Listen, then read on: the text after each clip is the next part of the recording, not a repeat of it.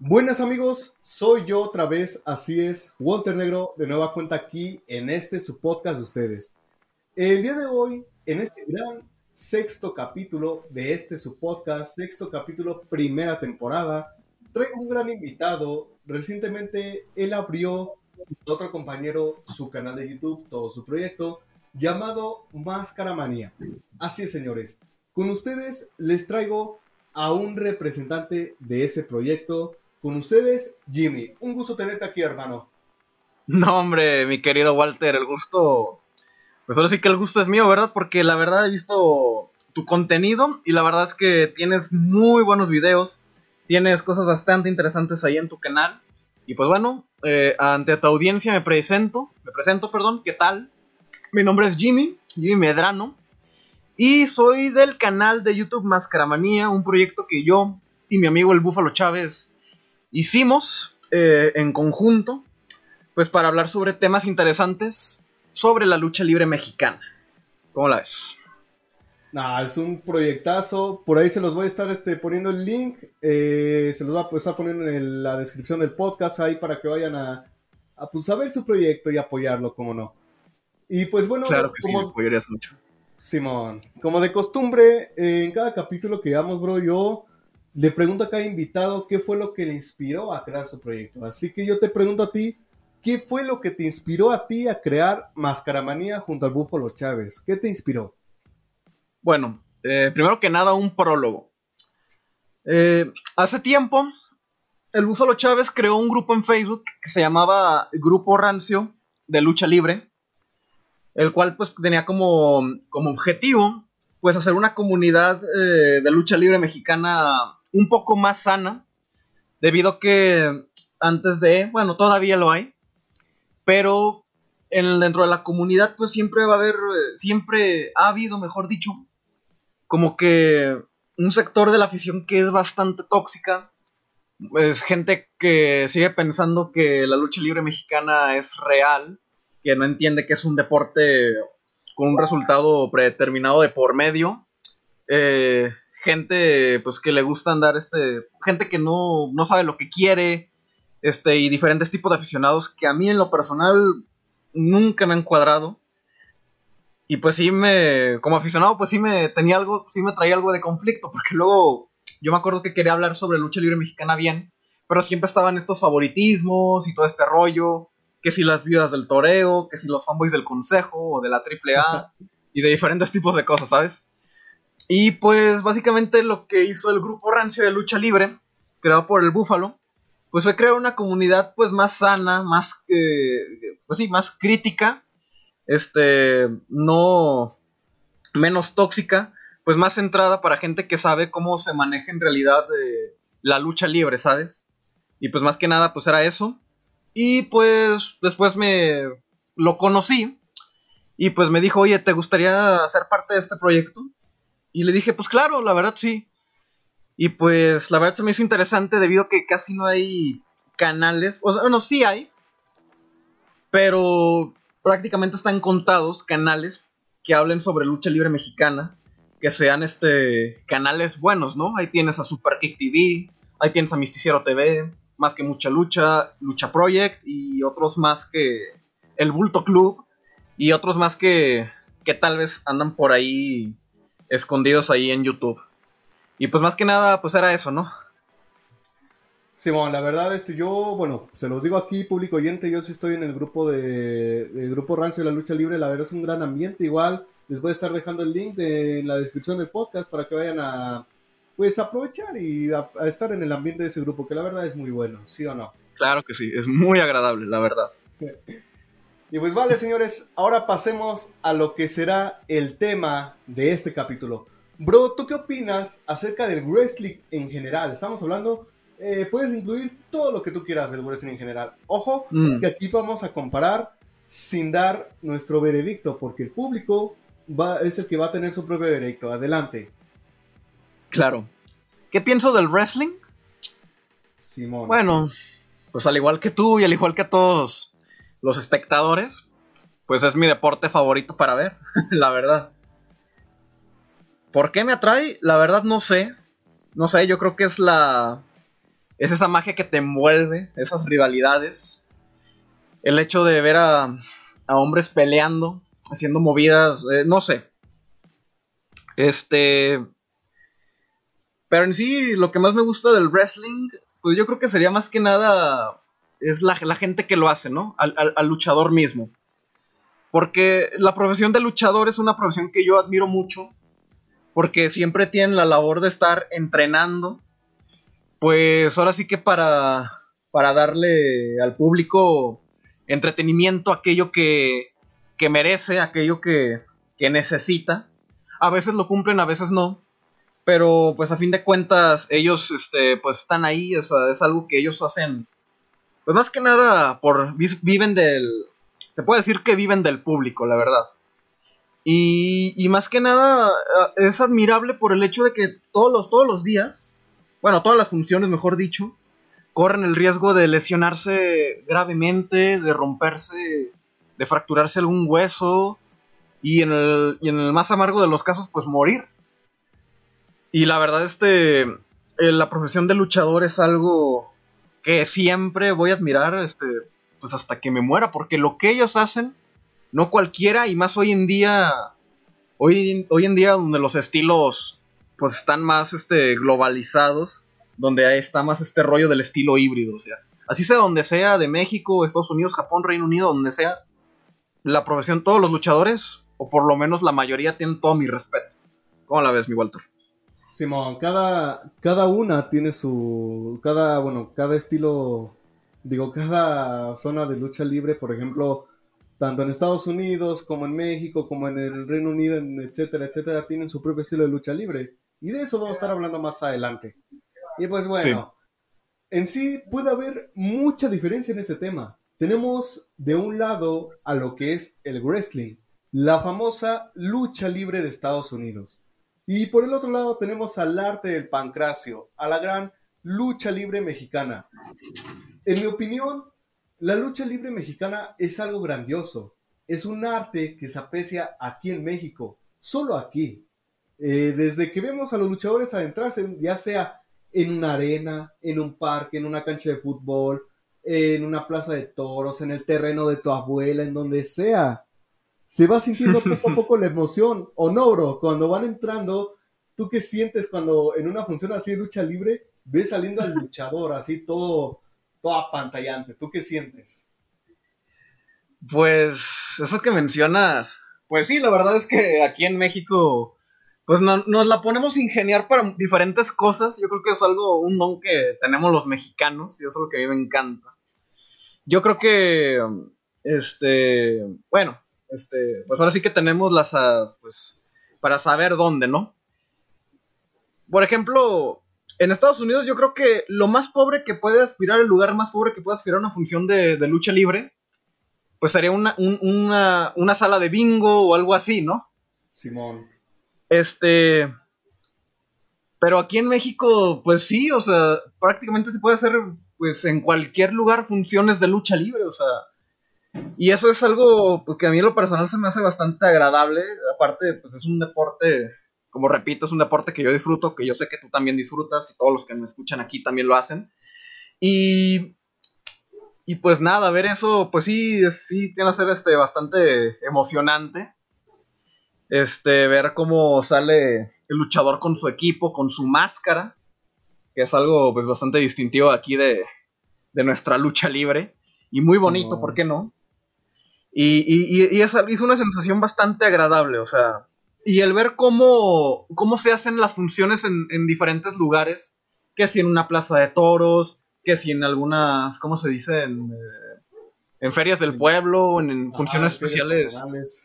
Ajá. En funciones del día del, eh, ¿cómo se dice? En especial, eh, ¿cómo se dice?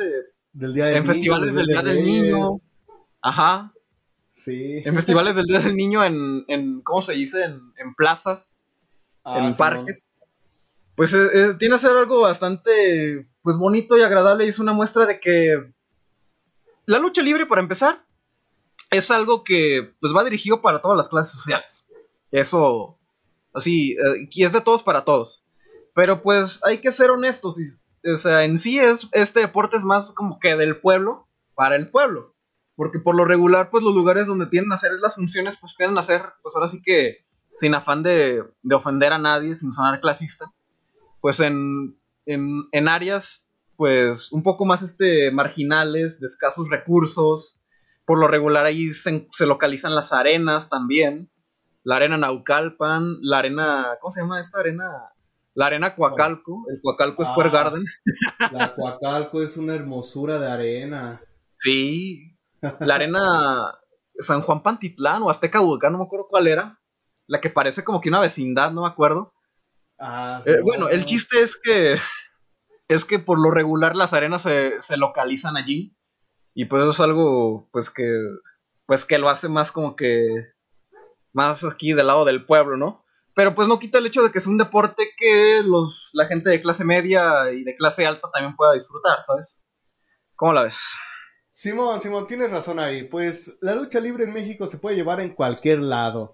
Cómo no, sí, para, para, nuestros oyentes, eh, hay un documental en Netflix que es más o menos una temporada que se llama Nuestra lucha libre. Ahí más o menos se pueden informar de cómo es todo este rollo de las arenas en un capítulo. Como lo dijo Jimmy, la arena, la arena Coacalco es esa arena, ¿cómo les digo? Tipo, es como un terreno que ellos usaron para ahí hacer sus propias funciones. Ahí no van a ver que butacas exclusivas, que un ring así con lona así bonito. No, es es algo muy, ¿cómo les digo? Puede ser de, mala calidad su, arena, pero es una experiencia muy de las chingonas, ¿o no, bro? Sí, la verdad sí, este, por lo regular en ese tipo de arenas, pues el ambiente tiene a ser bastante agradable. Y, y por qué no, la, la, calidad arriba del cuadrilátero tiene a ser este, bastante buena. Yo siempre lo he dicho que a veces las independientes Aquí en México tienen mejor este, calidad en ring y producto luchístico que el Consejo y la AAA. Sí. En la actualidad, al menos. Que bueno, hay cada promoción que pues no ofrece pues nada fuera del otro mundo. Pero sí hay promociones que, ofrecen un producto bastante bueno. La bronca es que no tienen el, ¿cómo se dice? El capital, el dinero suficiente casi como que para darse a entender. Algunas pues afortunadamente pues requieren a, a este canal famoso Más Lucha TV por este canal he conocido varias independientes de aquí de México bastante buenas. Y pues sí, más que nada es eso, ¿cómo lo ves? Sí, man. Pero ahora si, nos, si lo comparamos todo eso con el wrestling, obviamente es otra cosa distinta. Estamos hablando de dos escenarios diferentes, dos estilos de lucha totalmente diferentes, también de dos ambientes muy diferentes. Comparando al público que lo consume, ¿tú qué comparación le darías entre un escenario mexicano de lucha libre a uno de wrestling? Pues yo creo que hay dos cosas. Hay dos cosas que diferencian mucho el público de la lucha libre mexicana al público del wrestling estadounidense. Y pues, yo creo que sería primero el hecho de que el público mexicano pues tiende a ser muy eufórico, o sea, hay mucha gente que le gusta ir a las, a las luchas, pues ahora sí que a, a gritar, a, echar desmadre, a todo ese rollo. Y yo creo que eso es un ambiente pues, muy ameno, la verdad. Para mí, la verdad. yo creo que si no, si no gritan groserías en una función de lucha libre, este, no, en México no, no, no es. No es, no existe. este, y, por otro lado, en, en Estados Unidos, pues también el público tiende a ser eufórico pero yo creo que hay momentos en los que pues tienden a estar este pues callados, ¿sabes? Hay momentos en los que se prenden, hay momentos en los que no. Yo, por ejemplo, me acuerdo que veía videos sobre eh, videos de luchas de la era de la actitud de la WWE. El público era bastante ruidoso, ¿sabes? Sí. El público era bastante ruidoso. Este, vi luchas después y pues no, ya como que ya no ten, ya no era ya no ya no tenía como que ese hype, ¿sabes? Y pues en México pues en las arenas independientes, sobre todo ahí, pues tiende a haber este, pues bastante hype, o sea, claro que hay diferencias culturales, claro. Y yo creo que el otro punto, y yo creo que es el más notorio, es la forma en la que, en la que el público demuestra que la lucha le gustó, que de plano, de plano la lucha le gustó, ¿sabes? Cuando, por ejemplo, cuando vi, en Estados Unidos, o sea, no es que haya ido, de hecho nunca he salido del país, pero había funciones de de diferentes promociones de Estados Unidos, de WWE, de, de Impact, las independientes como GCW, PWG, las británicas también, Progress, este, Defiant, la misma NXT UK. Este, cuando ellos, ellos eh, expresan que una lucha de plano sí les gustó, con el clásico grito de This is awesome, ¿no? This is awesome. En México sucede algo todavía mucho mejor para los luchadores. Y es que cuando una lucha de plano fue buena, fue del agrado del público, es que les avientan dinero, les avientan billetes, de todo. O sea, yo creo que es una forma de, de estar agradecidos de haber visto algo así. La verdad. Simón, la verdad, eso de, de, aventar dinero al ring es una tradición que se lleva desde hace años. Eso, como tú lo dices, es cuando a alguien o al público le gustó mucho la lucha. Esa es la forma de agradecimiento del público, aventarles dinero porque es porque se lo merecen, ¿no, bro? Por supuesto. Simón. Por supuesto. Y más tomando en cuenta los, los salarios pobres que reciben los luchadores. Eso sí, luego por lucha, por evento. Ajá. Por todo. Pero bueno. Por supuesto. Ahora, si comparamos los dos estilos de lucha libre, en uno tenemos a lo que es el famosísimo Strong Style, ¿no? En Estados Unidos. Por supuesto. es, ya sabes, codazos, patadas, todo ese rollo el más conocido en la industria del wrestling, obviamente. Y acá en México manejamos diferentes estilos, ya sea como el llaveo, el contrallaveo, arras de lona, voladores, etcétera. Un buen, un buen de estilos que tenemos, ¿o no? Sí, claro. Y bueno, comparándolo bien con el escenario americano, es totalmente diferente. Si nos damos cuenta, en la industria del wrestling hay ocasiones en las que vale más un, ojo, que eso es real, ¿eh? En las que vale más un rostro bonito a un buen talento. Y se ha visto muchas veces, lo he dicho y sí, pero disculpen, sonaré, sonaré como viuda, disculpen. Pero todo ese rollo es totalmente actuado, pero ya muchos lo sabemos, toda la, industria del wrestling es totalmente sí, Sí, sí. Ya se sabe obviamente, pero es solo para dejar en claro eh, mientras que acá en México tenemos a cualquier luchador, no importa su color, orientación sexual, etcétera, etcétera, etcétera. Acá son entrenados con calidad. Y si no estoy mal, un luchador profesional mexicano tarda alrededor de seis años en formarse bien, ya sea acondicionamiento físico, entrenamiento de lucha libre, todo. ¿Tú qué opinas acerca de un entrenamiento para ser una superestrella eh, bueno, esa comparación de, un entrenamiento a ser una superestrella en el wrestling a ser un luchador profesional en México, bro. Bueno, aquí cabe resaltar algo completamente diferente. Y es que, si bien, pues sí tienen a haber diferencias entre los estilos que se manejan en los países, este. Yo creo que hoy en día no es tanto eso, ¿sabes? Yo creo que hoy en día los, eh, ya no es tanto el eh, qué estilo ofrece cada país, sino qué estilo ofrece cada, cada empresa o cada promoción. Eh, por ejemplo, AAA, pues es una empresa mexicana, pero que tiene pues elementos del, del Sports Entertainment de Estados Unidos, ¿sabes? El uso del micrófono, los ángulos, las historias, ese tipo de cosas. Y pues... En Estados Unidos, por su parte, pues si bien está la WWE, pues también están otras promociones que como tal, pues no se, no se enfocan. O por lo menos no se enfocaban tanto en el Sports Entertainment y más en, el ámbito in-ring. Ahí tienes el caso de Ring of Honor, el Ring of Honor de antes. Y pues también están las independientes, están PWE y todo ese rollo. Eh, oye, ¿me puedes repetir la pregunta, por favor? Simón, Simón, que era, que era este. A ver, déjala, déjala, tengo por aquí.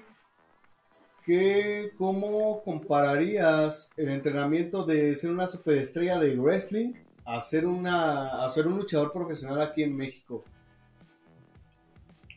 Yo creo que en ambos casos, yo creo que en ambos casos, tanto en Estados Unidos como en México, existen muy, muy buenos entrenadores. Existen muy buenos maestros de lucha libre que te enseñan pues, diferentes cosas este, las llaves, las contrallaves, los golpes, este, diferentes cosas. Pero yo creo que a fin de cuentas, cuando entras a una empresa grande, este, pues como que las cosas tienden a cambiar y tienes tú que adaptarte al estilo de esa, de esa empresa, ¿sabes? ¿Por qué crees que WWE tiene su Performance Center? ¿O por qué crees que el consejo obliga a sus luchadores a participar? No sé si los obliga a todos, pero sí veo que, por ejemplo, tienen este rollo del, de los concursos de fisicoculturismo y todo ese rollo. Ah, y ese tipo de cosas, no sé si me voy a entender, ¿sabes? Simón, Simón, Simón. Yo creo que más que nada es este. Pues. Yo creo que, como te repito, o sea, en México hay muy buenos entrenadores, hay muy buenos profesores de lucha libre. En Estados Unidos también. Este. Referente al, histrionismo, o sea, a lo que es habilidad en micrófono y todo ese rollo. Este. Desconozco con quién aprenden, o sea, todo este rollo de hacer las promos, con quién aprenden, o si es algo que la empresa les dice, haz esto, haz esto o aquello, ¿no? Eso es algo que yo personalmente desconozco. Por eso solamente te puedo decir como tal que pues hay buenos entrenadores, pero cuando entras a una empresa, pues como que aprendes ciertas cosas para adaptarte a la forma en la que se trabaja allí. Simón, ahora mira, un claro ejemplo de que en la industria del wrestling ellos usan lo que es el guion para decir lo que obviamente van a decir. Todos sabemos eso, de que usan guiones. Un claro ejemplo de, bueno, este ejemplo creo que ya lo han visto demasiados. Fue en un Raw de, ah, de la semana pasada, fue a finales de abril, donde se vio al luchador, a este Riddle, Matt Riddle, según en el segmento, sale ahí en su patín con Asuka, le iba a decir algo, pero en ese momento a Riddle se le olvidó su... Su, su línea. Su línea se le olvidó. ¿Y qué, qué dijo? Dijo a la cámara, dijo a la cámara, ah, este, ah, olvídenlo hermano, no lo voy a decir, se me olvidó. Y se fue en su patín. O sea, ahí estamos. Sí. Ahí, está un claro ejemplo de que obviamente los obligan a qué decir en la industria del wrestling. Se lo tienen que aprender. Por supuesto. Eso está muy raro. y pues bueno. Sí. Ahora, si nos ponemos a comparar, lo más interesante a mi parecer, que es el público estadounidense con el mexicano. Es sumamente diferente. Tenemos que dejar en claro que si los dos públicos son muy, son muy originales, obviamente. Eh, cada, cada uno tiene su estilo, pero nada, obviamente, nada se compara a un público mexicano, que es un público con mucha energía, mucha emoción. No sé si te das cuenta cuando tú entras a una arena, obviamente ya cuando están las luchas en acción, y toda, toda esa energía del público mexicano, los gritos, la famosísima trompetita que ahí tienen varios que suena. Todo, sí, sí, sí. Todo, eso te llena de energía, sus porras, aplausos, etcétera. Lo más chido de la porra mexicana es que a veces está dividida entre porra ruda y porra técnica. La porra técnica es la que apoya a sus héroes, ya sabes, los, a los técnicos, obviamente, ¿no? A los técnicos, valga la redundancia. Simón. Eh, y la porra ruda, también lo mismo, apoya a sus, a sus luchadores rudos, a los malos. Cada quien alaba a quien lo merece, obviamente. Y para ti, ¿qué tipo de porra es la más chida aquí en México? ¿La ruda o la técnica? Pues es que, no sé, la verdad, son, son dos, son bastante diferentes, ¿no? O sea, yo creo que la porra, la porra ruda, pues tiene a ser bastante, pues más desmadrosa, más, este, eufórica, pero no, al grado de, de cometer actos vandálicos, ni que fueran barras de, de equipos de fútbol, ¿no? Y por otro lado, eh, pues la barra técnica, pues también tiene a hacerlo, pero pues son como que un poco más, este, pues más pasivos, ¿no? O sea, más pasivos, ¿no? Porque pues uno pues apoyan a los buenos y otros apoyan a los malos, ¿no? Yo creo que esa es la, gran diferencia. Sí, sí, es una gran diferencia. A pesar de que los dos públicos, bueno, tanto rudo como técnico, ¿qué es lo que hace uno cuando va a una arena y aparte está recomendado por, los psicólogos? Mentar madres a los luchadores, ¿cómo no? Para que te desahogues de todo, todo tu estrés, todo, es lo más recomendado. O sea, puede sonar gracioso, pero es, muy recomendable aquí en México, ¿no, bro? Sí, sí, de hecho, de hecho se me vino a la mente algo sobre las diferencias entre las porras rudas y técnicas. Pues que las porras rudas pues tienden a ser pues, pues un poco más, este, te repito, más desmadrosas. Y las porras técnicas, pues por el rollo de que pues también me imagino que hay niños y los niños por lo regular apoyan a los técnicos, pues tienden a ser un poco más family friendly, ¿no? Más, este, más familiares. Y las porras rudas yo creo que no, no tanto. Simón, las, te digo, cada, cada, cada porra apoya a quien lo merece, obviamente. Y pues bueno, Exacto. la porra del wrestling es más alegre, a mi parecer también, pero ellos tienen sus propios estilos de porra, ya lo decíamos anteriormente, el This is Awesome, eh, cuando Ujú. daban acá al luchador, los aplausos, todo eso. En esos tiempos tampoco, claro. obviamente, pues en estos tiempos de pandemia en los que estamos, tampoco hay que comparar a un público presente real, a un público manipulado como lo es el Thunderdome de la WWE, donde el público es este, obligado a, por producción a alabar a, a quien sea, a echar porras, todo ese, y todo ese rollo. Nada se compara, obviamente nada se va a comparar a un público real como se veía en WrestleMania, ¿no, bro? No, la verdad, claro que no. Y pues sobre diferencias entre el público, el mismo público gringo, pues, pues también, o sea, no, no, no quieras comparar también el público de la WWE de los pre, pre antes de la era de la actitud, pues con el público de, de, de ECW, ¿no? O sea, Simón. ahora sí, pues hay diferencias muy notorias en, en, en los públicos también de Estados Unidos. Así es. Y pues bueno, ahora no es por criticar, pero si comparamos ahora a los luchadores americanos, las famosísimas superestrellas, con los luchadores profesionales mexicanos, si te das cuenta, hay veces que en Estados Unidos lo que se toma más en cuenta, como lo dije hace rato, es la carita bonita o todo eso y el talento, obviamente. Y acá en México Ajá. no importa, no, acá en México obviamente no importa si eres guapo, feo, chaparro, alto, gordo, eh, te reciben con o sin máscara. Eso sí, debes de tener talento y, como dije anteriormente, un gran entrenamiento y licencia profesional de luchador certificado. Esto es como Claro. un largo recorrido para ser luchador, ¿no crees, bro? La verdad es que sí, la verdad es que sí se manejan pues diferentes, de, de diferente manera, todo este rollo. Pero pues te, re- pero, pues, te repito, ¿no? O sea, eh, eso, este, este rollo de la, de la cara bonita, ¿no? Pues, pues por lo regular las empresas que se enfocan más en el sports entertainment, pues es algo que utilizan, ¿no? Porque pues en el caso de la WWE, si no tienes micrófono, si no tienes carisma, pues no eres nadie ahí. Si quieres triunfar así, pues mejor vete a las independientes o, o, a, o a- o una época en la que TNA, pues era prácticamente el basurero de WWE. O sea, Simón. la verdad, o sea. Este. La- Ajá. Y en México, pues. Pues sí, es, es prácticamente eso que tú dices. Yo creo que más que nada, pues el main event en México se maneja de una forma muy rara, porque si bien hay campeonatos máximos, pues no deja- el, el- el fuerte no deja de ser este pues la, la- las luchas de máscara contra máscara, o de cabellera contra cabellera, la- las de apuestas, vaya. Ajá.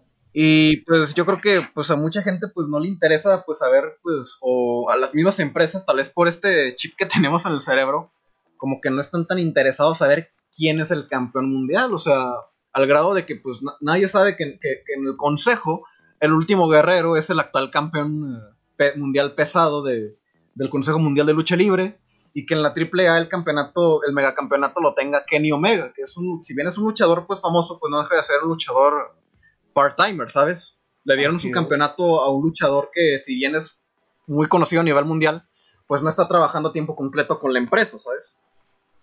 Simón, mira, y antes, bueno, antes de terminar, quiero hacerte esta pregunta, obviamente ya está fuera de lo que decimos. Eh, si se da un encuentro entre el campeón máximo del Consejo Mundial, que representa obviamente a la lucha libre mexicana, quien es último guerrero, en contra del megacampeón de AAA, Kenny Omega, que es estilo de wrestling, ¿tú qué opinarías en un choque de wrestling contra lucha libre en general? Mm.